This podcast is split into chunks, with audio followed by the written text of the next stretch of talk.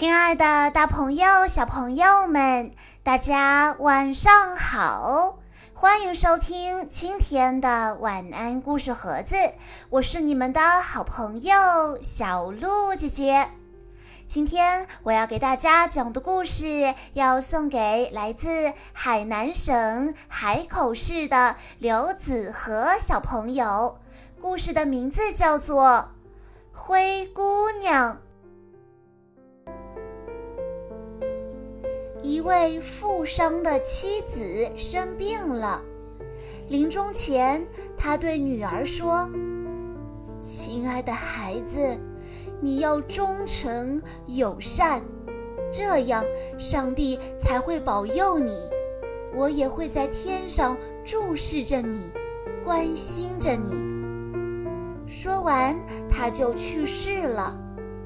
小姑娘牢牢地记住了亲说的话。后来，富商又新娶了一个妻子。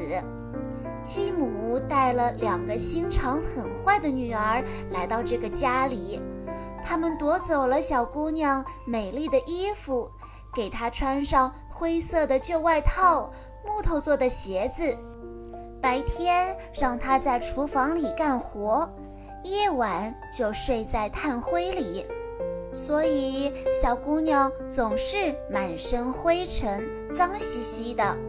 他们就叫她灰姑娘。有一天，富商要出门，临行前问女儿们想要什么礼物。灰姑娘说：“您回家时碰到帽子的第一根针树枝，请您把它折下来带给我。”父亲回到家后，妓女们得到了美丽的衣服、漂亮的珍珠。而灰姑娘得到了一根树枝。灰姑娘将树枝插在母亲的坟墓前，她每天哭啊哭啊，流下的眼泪浇灌着树枝，它长成了一棵美丽的真树。有一次，国王邀请全国的漂亮女孩参加宴会，好让王子挑选未婚妻。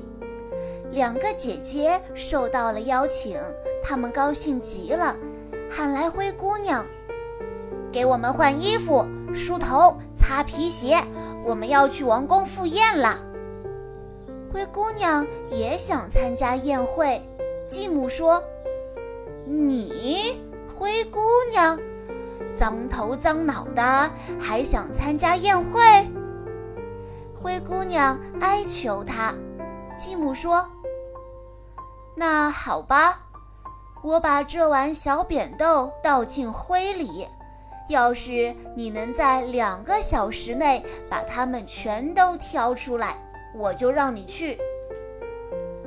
灰姑娘走到花园里，唱道：“温顺的小鸽子、小斑鸠和天空中所有的鸟儿们啊，请飞来帮我捡豆子吧。”她唱完。鸟儿们一群一群飞来了，叽叽喳喳地叫着，点着小脑袋，开始捡豆子。没过一小时，活儿就干完了。灰姑娘高兴地端着豆子去见继母，谁料到继母说：“做什么都没用，你没有衣服，不能去跳舞。”去了也只会让人耻笑，让我们丢脸。灰姑娘伤心地来到母亲墓前，这时树上的鸟儿扔下了一条金丝银线缝制的裙子和一双漂亮的鞋子。灰姑娘急忙穿戴好，赶到了宴会。她真是美极了，吸引了所有人的目光。王子邀请灰姑娘跳舞，并且不允许别人接近她。宴会结束后，王子送灰姑娘回家。刚到家门口，灰姑娘一下子跳进了歌舍里。王子打开歌舍，可是里面根本没有人。他走进屋，看见穿着脏衣服的灰姑娘正在干活，灰头土脸的样子令人讨厌。原来灰姑娘已经跑到榛树下，让鸟儿衔走了新衣服，换上了旧衣服，然后坐回厨房的灰堆里。第二天，鸟儿扔下来一套更加华丽的衣服。灰姑娘来到舞会，继续和王子跳舞。王子送她回家时，她一眨眼就跑远了，消失在远处的花园里。第三天，鸟儿扔下来一条天蓝色的、绣着金边的裙子，还有一双金子做的舞鞋。当灰姑娘来到舞会时，众人惊讶地说不出话来。回家后，他又飞快地逃开了。可是他的一只鞋子却掉在了楼梯上，因为王子让人在楼梯上涂满了沥青。第二天，王子带着那只鞋来到灰姑娘家，希望找到鞋子的主人，娶她为妻。继母先让大女儿试穿。可是她的大脚趾穿不进去，大女儿硬把脚塞进鞋中，忍住疼痛出来见王子。王子把她当做未婚妻抱上马，经过灰姑娘母亲的坟墓前时，榛树上的小鸟唱道。快看看，快看看，鲜血已经流进鞋里面。鞋太小，鞋太小，真的未婚妻还得重新找。王子一看，调转马头，把她送了回去。继母又让二女儿试鞋，可是她的脚后跟进不去。母亲又让她硬把脚塞进鞋里。王子把她当做未婚妻带回去了，但半路上，鸟儿们又像之前一样唱了起来。王子便调转马头送她回去。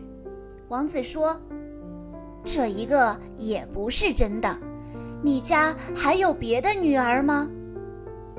富商只好把灰姑娘叫出来。灰姑娘坐下，把小脚伸进金鞋里，不大不小，再适合不过了。她起身，抬起头来，王子看见灰姑娘的脸，一下子就认出了她。他把灰姑娘抱上马，带回宫了。经过榛树前。那两只小白鸽落在灰姑娘的肩上，唱着歌，久久不愿离开。王子和灰姑娘举行了盛大的婚礼，过上了幸福快乐的生活。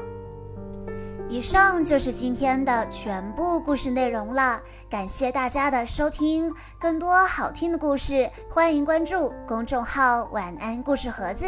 在公众号回复“小鹿姐姐”这四个字，即可获取小鹿姐姐的联系方式了。